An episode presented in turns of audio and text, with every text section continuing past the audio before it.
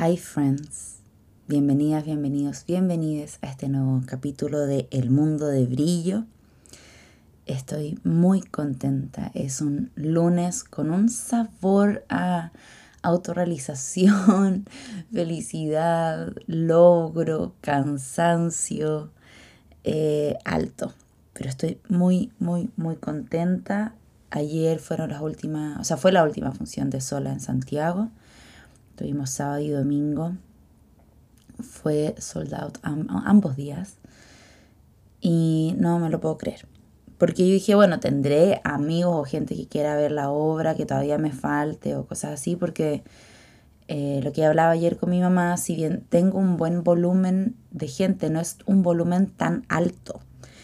Y a su vez, si bien, a ver, si bien no es tan alto, es súper comprometido, es una comunidad que va. Porque, bueno, hace mucho tiempo em, en situaciones de marketing o de cuestiones de bandas y así, eh, comentaban que de repente, por ejemplo, pasaba con algunas bandas que sonaban muchísimo en la radio, pero que la gente no compraba sus entradas.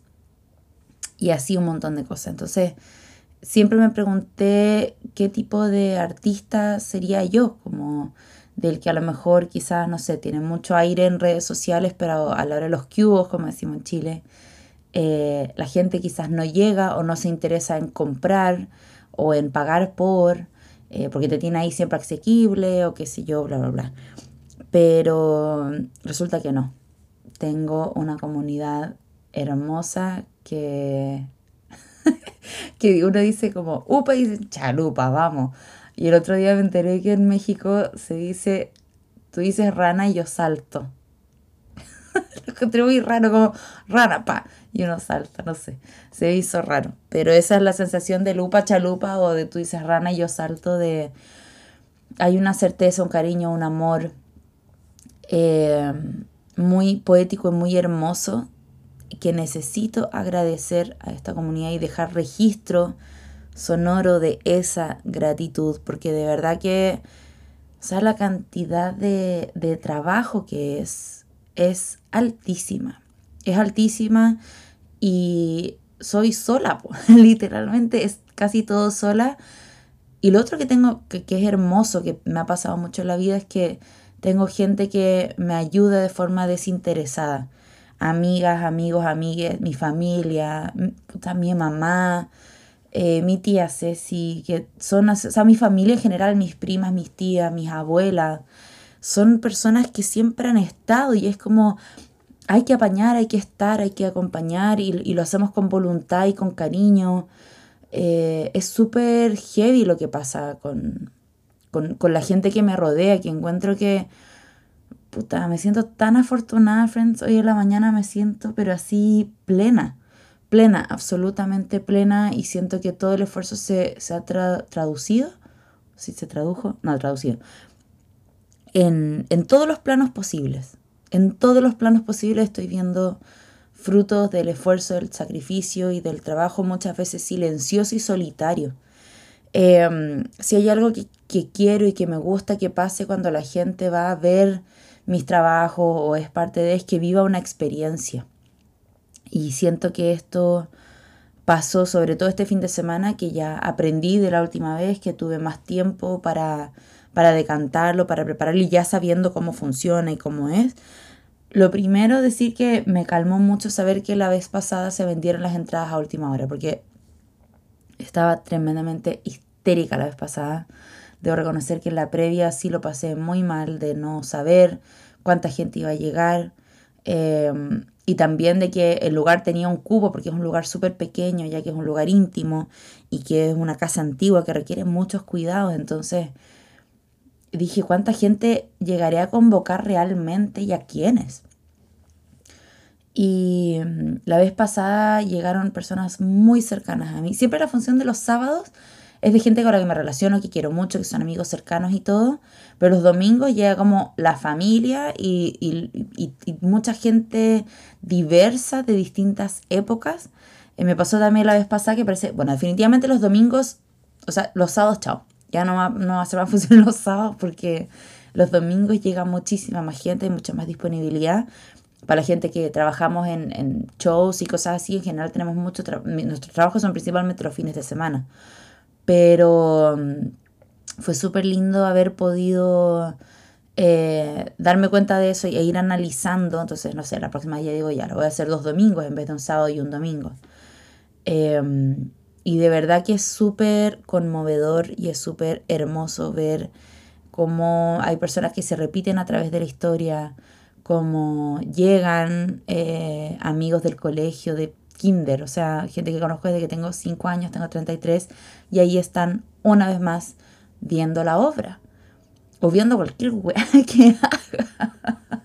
Qué impresionante y ver cómo algunas ya son mamás, otras se van a casar eh, y seguimos viéndonos bailar. Em, la Fran, que es mi amiga, que es la host de acá de Santiago, que es una paña y una contención maravillosa, que también nos conocemos desde, no sé, octavo básico, y en algún minuto nos perdimos, pero hoy o sea, los grandes podcasts de, de, la semana se los mando a ella, como, amiga, me pasó esto, me encontré con esto, mira este video, que esta reflexión, no sé qué, y cómo uno va cultivando y viendo, y gente que no pudo estar la vez pasada, ahora estuvo, y viceversa, gente que estuvo la vez pasada, ahora tampoco pudo estar, pero ver que hay un campo de gente tan hermosa y tan eh, potente y tan eh, profunda, es maravilloso. Toda la gente que no nos conocemos y llegó y me dijo, oye, no te conocí en persona, pero te he visto por red y aquí estoy. No, no, no, o sea, es tremendamente removedor y tengo así el corazón, pero que me explota de amor y de, de gratitud. Eso es lo primero que quiero decir. Y es muy heavy porque, perdón, me tomo un, un tecito que va a partir el día. Eh, porque francamente, friends, ayer llegué y tal a dos de la tortícolis. O sea, el cuello no me lo podía. Eh, siento como si hubiese tenido 80 ataques de risa en el abdomen porque me duele. y tengo como esa sensación de haberme reído mucho, como cuando a uno le duele la, la panza o, o, la guata o el abdomen de haberse reído. Eso siento que me pasó hoy día. Eh, bueno, las funciones. Fue un proceso demandante del cual no estaba muy segura eh, de hacer, la verdad, porque dije a lo mejor no tengo más convocatoria, no debe haber más de 40 personas que la hayan visto.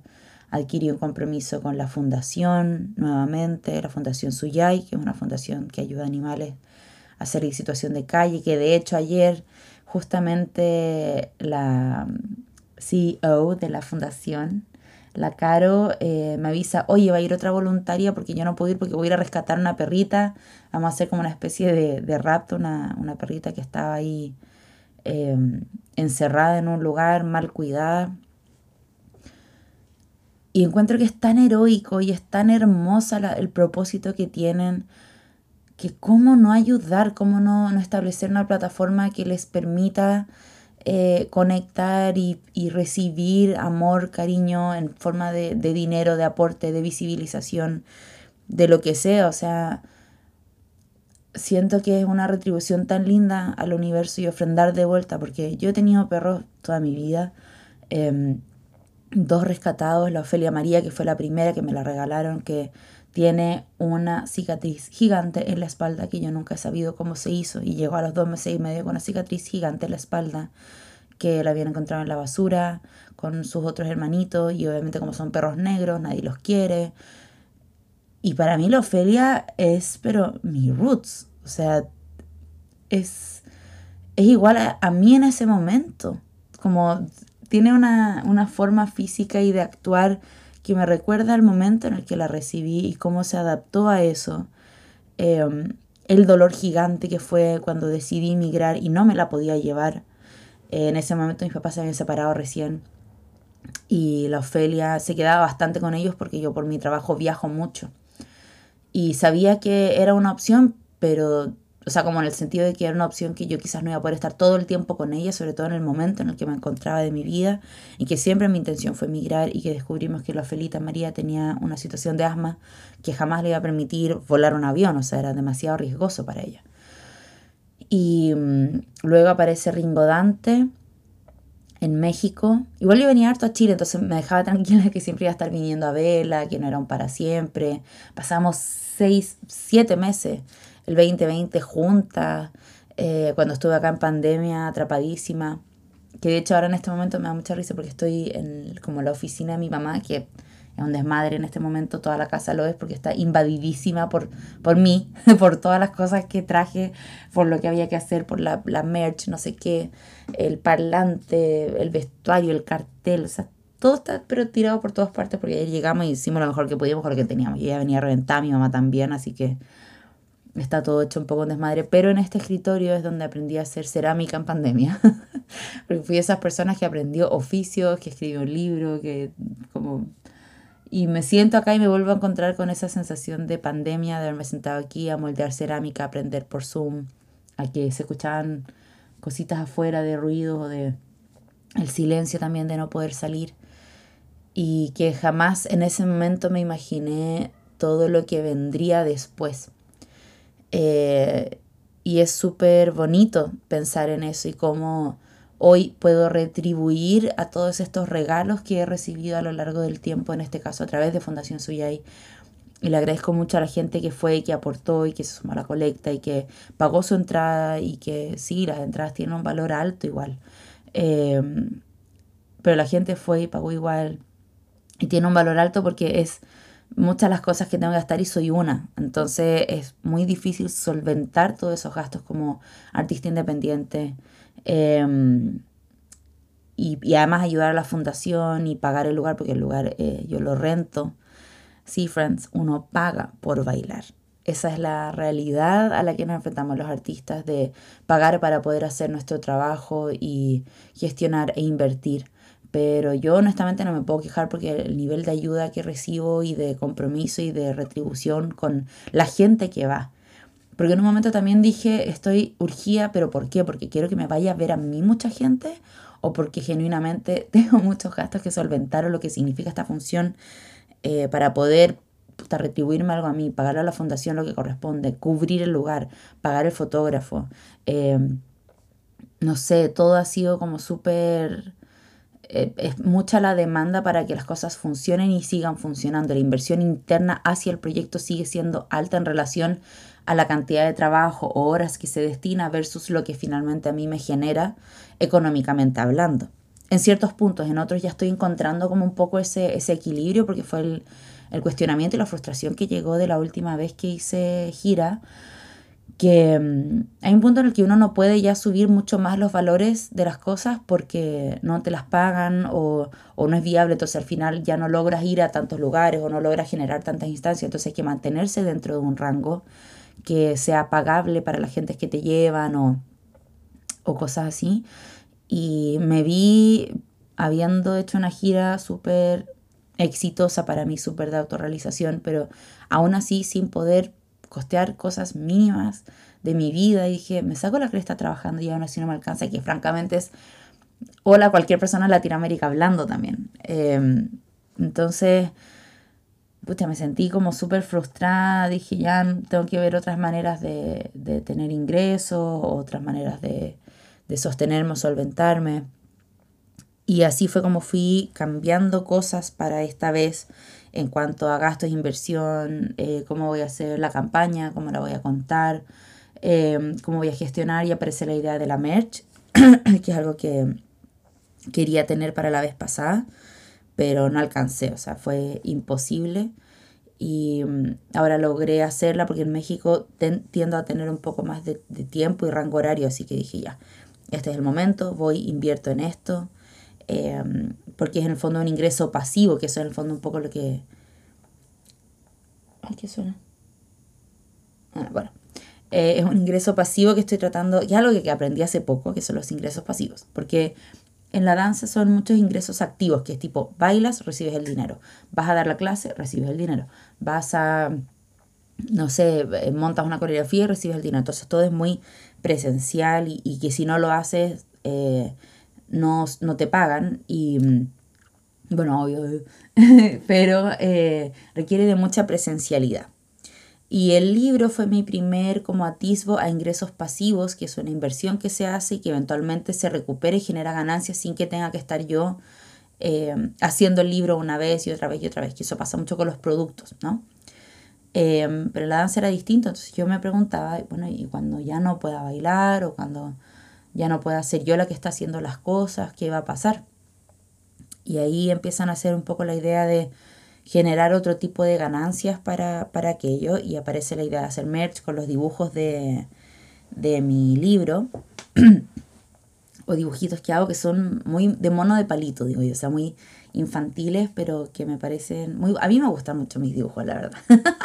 Así que eh, decidí plasmarlos en productos que fueran utilitarios o de uso, ya sea poleras o playeras, polerones, sudaderas, porque sí, friends, en México se les dice sudadera a los polerones. Yo no lo entiendo, pero bueno. Y, em, y así en tazones o, no sé, jarrones de agua, cosas así.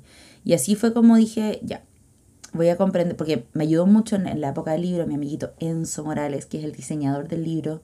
Me decía, tú tenés una marca y tenés un producto que no estás como siendo consciente de. Y que creo que es importante que lo empecéis a capitalizar. Creo que por aquí puede ir un poco al lado de, tus ganancias y o de tu estabilidad económica. Espérenme un segundito. Ahí sí, ya. se me estaba cayendo el, audífono. Eh, y dije, ya, pues voy, voy con todo. Y así es como he ido descubriendo estas otras formas de maximizar el dinero a través de inversiones o inversiones muy chiquitas, igual como supera volumen de lo que puedo hacer, cuando sí, cuando no y cómo maximizar los recursos con cosas que me hagan sentido. Porque francamente, friends, no les voy a mentir, o sea, yo he estado mil veces a punto de hacerme un OnlyFans. No de sexo, pero sí de, por ejemplo, bailar en heels o cosas así, que son cosas que francamente hago gratis en Instagram y que quizás podría monetizar de otra manera, pero en general me genera como un conflicto. Eh, de muchos aspectos que probablemente en algún punto les voy a contar un poco de eso. Pero en fin, eh, esa es un poco la idea como económica que tengo para, mi proyecto, eh, cómo ir amplificándolo. ¿Y por qué lo digo y lo cuento así tan abiertamente como de, por qué visionar ingresos pasivos e ingresos activos? Porque también, como les contaba, estoy en este cuestionamiento de, de que como bailarina eventualmente en algún punto me acerco a una transición en mi carrera y estoy tratando de hacerla lo más amigable y amable posible. No me quiero bajar del escenario ni cagando, pero... Eh, y de hecho en, la obra hay un momento en el que me pregunto qué pasa si esta es la última vez que me subo al escenario. Y siempre que pienso eso, y si tengo un accidente en auto saliendo de la función y efectivamente esta fue la última vez. O sea, eso siempre puede pasar y creo que fui más consciente sobre todo cuando me lesioné, que también en algún punto vamos a hablar de eso. Y dije, chuta, a lo mejor sí, esta no, voy a poder ser bailarina. ¿Y qué voy a hacer si no, no puedo hacer lo que más me gusta hacer? Y así un montón de crisis y cosas y cuestionamientos que aparecen. Em, pero sí, eso por un lado, la verdad, como de, visionar eh, y ser tu mejor proyecto. Y eso es un poco a lo que quería apuntar en este capítulo que estáis variando un poco como de, de haberme levantado directamente a, a decantar y depurar lo que pasa un poco con la función.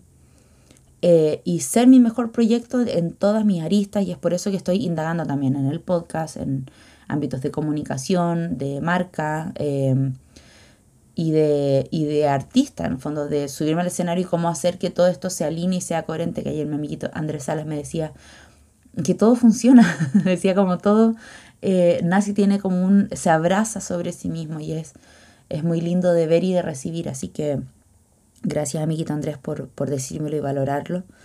Em, porque sí, creo que si bien soy súper incoherente en tantas cosas, friends, pero en tantas cosas tengo tantas incoherencias y, y contrastes dentro de mí, pero siento que la mejor forma que tengo de hacer es probando y equivocándome y contrastándome a mí misma en, en distintas formas. Y bueno, eso de ser el mejor proyecto. Creo que es algo que al principio me costó porque entré como en un plano súper de exigencia y de ser mi mejor proyecto indica que tengo que meditar todos los días, tengo que comer saludable, tengo que practicar la expresividad del cuerpo tal como el entrenamiento, ir a tomar clases, eh, gestionar mis proyectos, trabajar y ser súper exitosa y bla, bla, bla. Y fue como, uy, a veces ser mi mejor proyecto de verdad es acostarme, ver Netflix y comer algo rico. Porque eso es lo que mi alma pulsa y pide en ese momento para poder agarrar la fuerza y la energía que requiere sostener y contener. Y,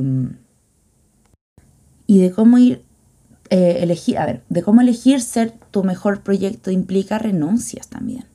E implica decisiones y priorizar ciertas cosas. Porque si bien yo en general me siento una persona súper capaz, eh, que sé que tengo que hacer sacrificio y hay épocas completas en las que he tenido que apretar los dientes e ir para adelante porque lamentablemente son momentos, y lamentablemente digo porque hoy soy consciente de que la sobreexplotación no es algo en lo que yo quiero pulsar y la sobreexigencia tampoco. Eh, pero sí hay momentos en los que para poder llegar a ciertos lugares hay que apretar. Y hay que darle como ese pequeño em, espacio al, a la, ya, vamos a apretar aquí, pero hoy sé que tiene que haber un proceso equivalente de, de como ir hacia adentro, de solitud, de descanso, de recomposición.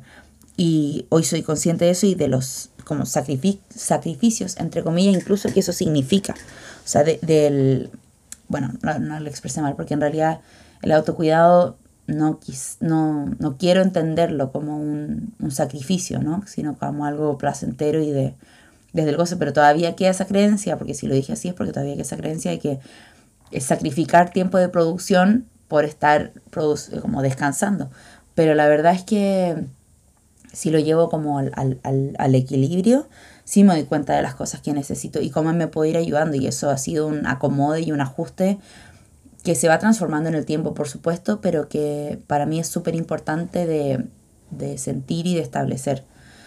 Em, entonces, claro, hay momentos en los que uno aprieta los dientes y tengo que llegar, o sea, tipo, por ejemplo, para el Festival de Viña, cuando, no sé, en esa, en esa época al menos dormíamos como tres horas entre un día y otro, eh, porque terminábamos a las, no sé, dos de la mañana de trabajar, llegabas a las cuatro de la mañana al hotel, de ahí como bajar un poco la adrenalina y luego ya estabas despierta para ir a comer ese delicioso desayuno que había. Y de ahí rajar ensayo a las 10 de la mañana ya estaba yo on stage otra vez y así un montón de cosas, todo el día arrancando, corriendo, buscando ahí 15 minutitos para dormir donde fuera. Y esos son momentos y son etapas, o sea, no voy a decir, no, es que yo voy a... No, porque es, es así como funciona ese espacio y esa su velocidad y sus tiempos y uno sabe que eso, pero tipo son, no sé, dos semanas, en ese momento eran dos semanas, actualmente por suerte es menos. Y de ahí buscar, no sé, una semana de descomprimir, de descansar, o a lo mejor se me empalmaba a veces con otro proyecto. Eh, y tenía que encontrar algún momento de, de, de, goce, de descomprimir, de no estar conectada con la productividad. Y eso yo creo que como el 2018 recién empecé como a, ser consciente de ello em, y de buscar esos espacios y de protegerlos. Y a pesar de que aún quedan creencias, eh, bueno, pues fueron, claro, tipo 30 años versus 3 eh, con las mismas prácticas, obviamente. Eh, son distintos, pero ser mi mejor proyecto también implica momentos de descanso y de cómo cuidar una agenda que me permita descansar y recomponer para poder sostener, porque ya sé lo que significa, ya sé lo que pesa, ya sé el tiempo que implica, ya sé la inversión de energía, de tiempo, de dinero, de voluntad, de um, horas de sueño, de todo lo que implica levantar un proyecto y ser tu mejor proyecto. Y siento que ser mi mejor proyecto es algo que va mutando, porque, por ejemplo, hoy en día, vamos a poner súper extrema, si llegara una audición de Beyoncé, me dijeran, Brillo, te conseguimos un lugar en la audición de Beyoncé, no estoy pero ni cerca preparada. Y eso que siempre digo de estar siempre listo para tu gran oportunidad, eh, en este momento he tenido que priorizar otras cosas que es yo ser Beyoncé. es que le juro, yo así siempre me pregunto como Beyoncé es mi gurú. Y creo que Rosalía lo está haciendo también actualmente. Es como qué decisión tomarían estas artistas que han llegado al lugar que a mí me interesa. No, no quiero ser Beyoncé particularmente, pero, pero que han tomado decisiones que las han llevado a un lugar que se percibe, porque tampoco estoy en su círculo cercano como para saber, pero que se perciben como algo eh, desde la autorrealización y súper coherentes y súper potentes con sus cosas y como todo el mundo que las tenemos, pero que comparten un mensaje que son mujeres super power, que, que se muestran así como son dentro de, eh, y que agendas empujan. Y digo, qué harían ellas en mi lugar en este momento, qué decisiones tomarían em, y qué decisiones también tomaría yo distintas a ellas eh, y así sucesivamente. Entonces, nada, me siento súper contenta de que siento que voy pulsando con mi propósito.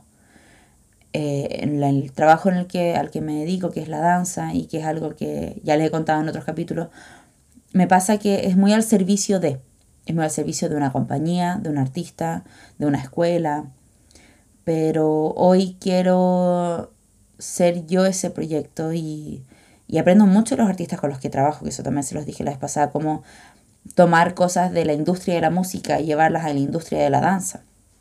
Y cómo poder posicionarme desde ese lugar con algo que vaya con mi línea editorial y qué es lo que quiero hacer y pulsar con mi propósito, donde ya no dependa de que si el artista me llama o no para trabajar, que obviamente siempre se puede acomodar, sobre todo cuando son cosas que deseo y quiero mucho, pero, pero que ahora yo soy mi prioridad yo quiero ser mi prioridad y quiero ser mi proyecto y quiero que sea un, proyecto que sea una experiencia, o sea, desde llegar al lugar y que haya un oráculo de stickers con las consignas del libro, eh, la merch, cómo se instala, que mi mamá esté ahí ayudando.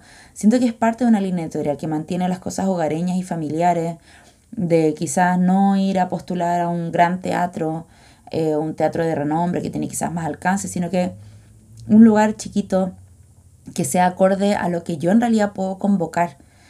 Eh, porque si me voy a un lugar, no sé, de 100 personas, no sé si es el lugar donde quiero estar en este momento en, términos de, de, volumen, porque me gusta la intimidad, me gusta poder estar mirando a los ojos a las personas, saber quiénes fueron, saludarnos al final, es de mis partes favoritas. Es de mis partes favoritas, poder saber qué les pareció, que haya feedback. Em, y la obra es un viajezón. Es un viajezón de principio a fin para mí. Cada vez es distinta. Llevamos 10 funciones. Ayer se me olvidó corregir el, discurso inicial. Eh, llevamos 10 funciones. Eh, y cada una es distinta a la otra. Nunca he bailado la obra de la misma forma.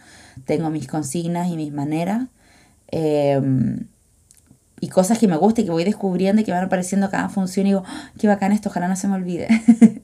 Eh, porque es una obra que, que pulsa y está viva, está viva siempre cambia, siempre es distinta y me conmueve mucho, la verdad, poder hacerla y practicarla y compartirla.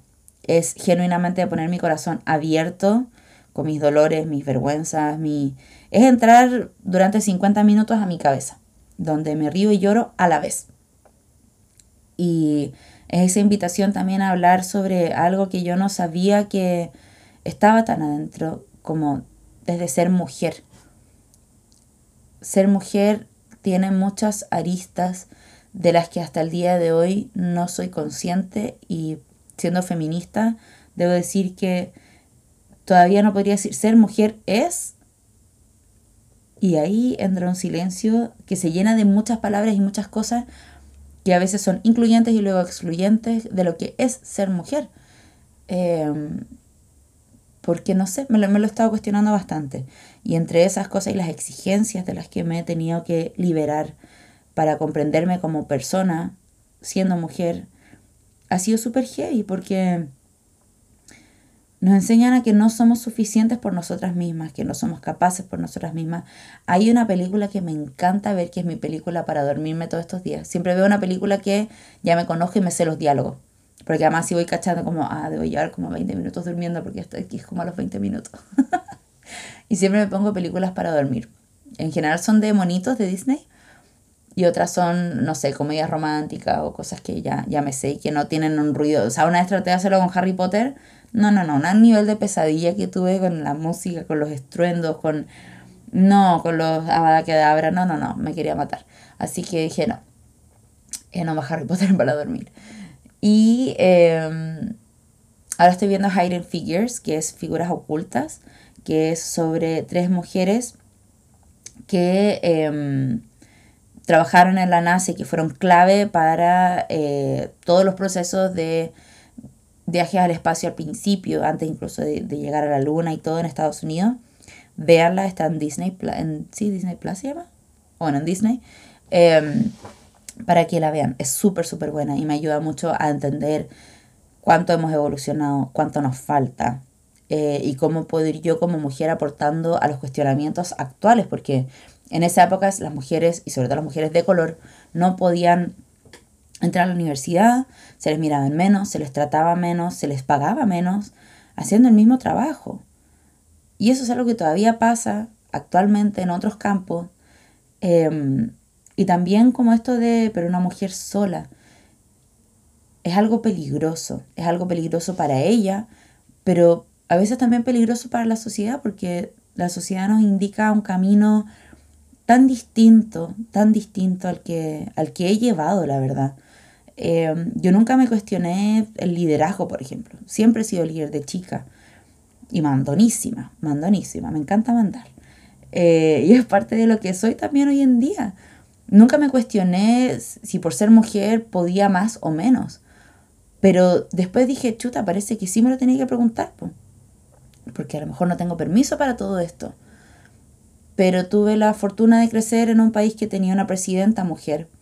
Y eso cambia las cosas. Totalmente, porque dice, ah, bueno, listo. O sea, no es listo que ya, ya está, o sea, ya fuimos presidentas, ya estamos con eso. Sino que me refiero como de, de se puede. Se puede de tener mujeres fuertes, profesionales.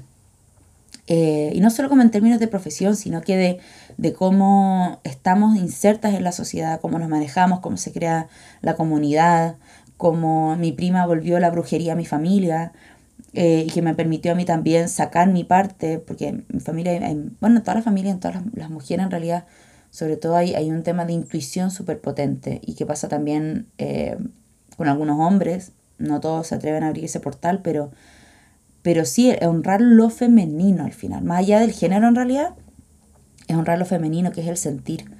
Y siento que la obra sola eh, invita a eso, pues, al femenino, a a encontrarse en el caos, en la emocionalidad, en el llanto, en la risa, en, la magia, en el, interpelar, en reflexionar. Es un espacio potentemente femenino que honra ese lugar, que habla sobre las generaciones, que me permite bailar a mi abuela y a mi mamá del linaje materno, eh, que son mujeres de tremendo esfuerzo, con una historia que yo digo, o sea, yo miro a mi abuela y digo, ¿cómo?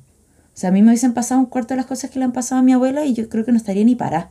Y mi abuela ahí anda poto loco, siendo, eh, se mete en la junta de vecinos y que arma las cosas. Entonces, ¿cómo yo no voy a ser así, poto loco, andando de aquí para allá, eh, inventándome cosas para hacer?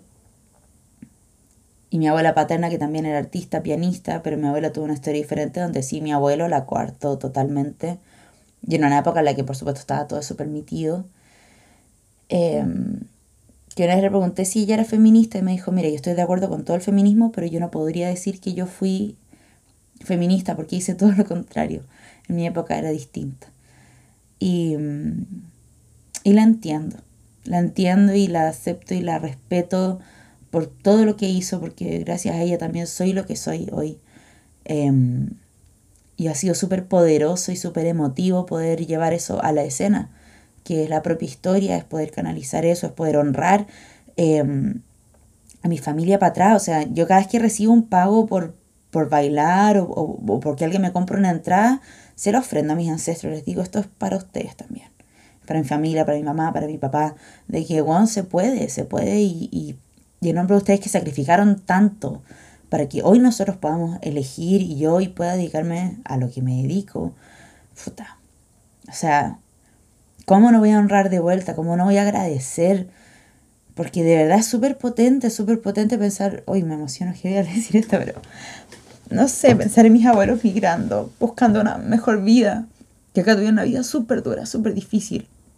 Y, viejos, pues bueno, a los 50 mis abuelos migraron, para gente que no ha visto la obra, sin hablar inglés, se fueron a Estados Unidos y fue como, wow, qué fuerte, qué valiente.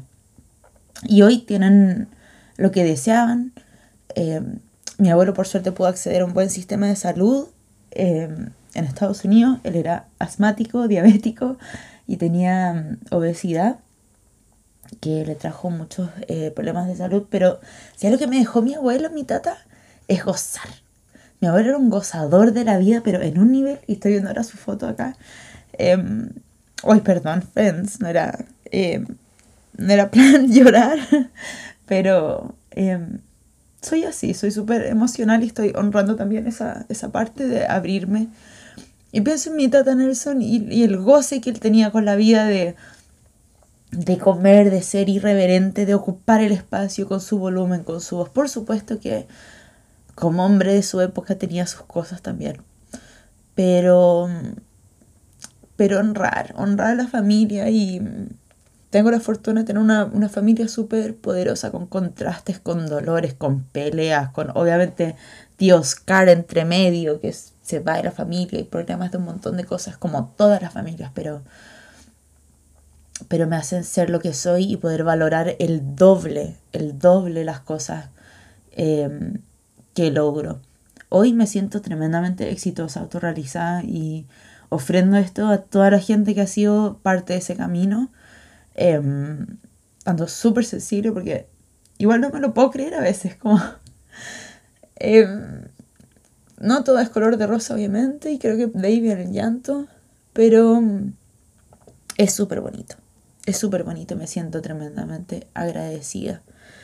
Em, había marcado algunas cosas en pauta para, o sea, como cositas que quería que no se me olvidaran y hacia dónde quería enfocar el, el podcast, pero lo que me gusta del mundo de brillo es que no se puede ir para cualquier lado y da lo mismo. no hay ningún deber ser, no hay una estructura. Y si sale la conversación para otro lado, bacán. Si no, bien también. Si no digo nada, bien también. Y les agradezco a las personas que están del otro lado del micrófono. Em, creo que la invitación de este capítulo es a ser nuestro mejor proyecto, aceptando que somos el acierto y el error de las generaciones pasadas de las miles y miles de personas que han tomado X decisión que hace que hoy tú seas esta combinación genética y este canal que es totalmente distinto y a la vez 100% conectado, que es algo muy lindo que, que descubrí también al hacer sola, que es mi historia y la historia de tantas personas a la vez, porque nuestras historias se cruzan, se cruzan en momentos, en experiencias, en recuerdos. Entonces que no se nos olvide también que si bien somos individuos, y estamos en este estado de, de, no sé si es decir soledad, me gusta la palabra sola, de sola, o de solo, o de sole, y somos parte de una red, somos parte de una red, somos parte del todo. A mí me pasa mucho cuando voy al mar y me tiendo, me siento parte del todo, dejar que el mar me lleve, de perder el control de, bueno, al menos en los lugares donde no hay olas, yo no me meto mucho al mar, la verdad. Voy a hacer un comentario así bien de, de fresona y cuicona que en, el, en el Caribe, ¿ves tú? Em, ahí tendía en el mar, me di cuenta, sí, soy parte del todo y dejo que esto me lleve y me siento parte del todo y soy parte del todo. Em, y como Everything Everywhere All at Once es también sola para mí.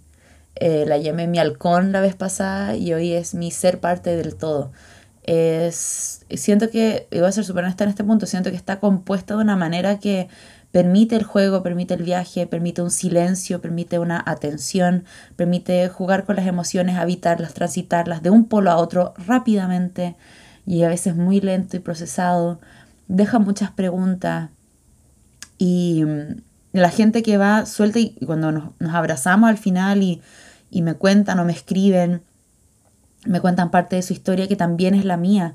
El miedo a estar solo o sola o sole. El, acabo de terminar, eh, me voy a ir a vivir sola, me voy de viaje la próxima semana, me voy a migrar a otro país, al otro lado del mundo. Esas conversaciones, friends, para mí lo hacen todo. Hacen que todo valga la pena que haberme tomado el tiempo de hacer la obra, de aprender a usar el GarageBand para poder eh, compartirles desde el sonido que quizás no era el que yo quería, pero era el que podía y que funciona súper, súper bien.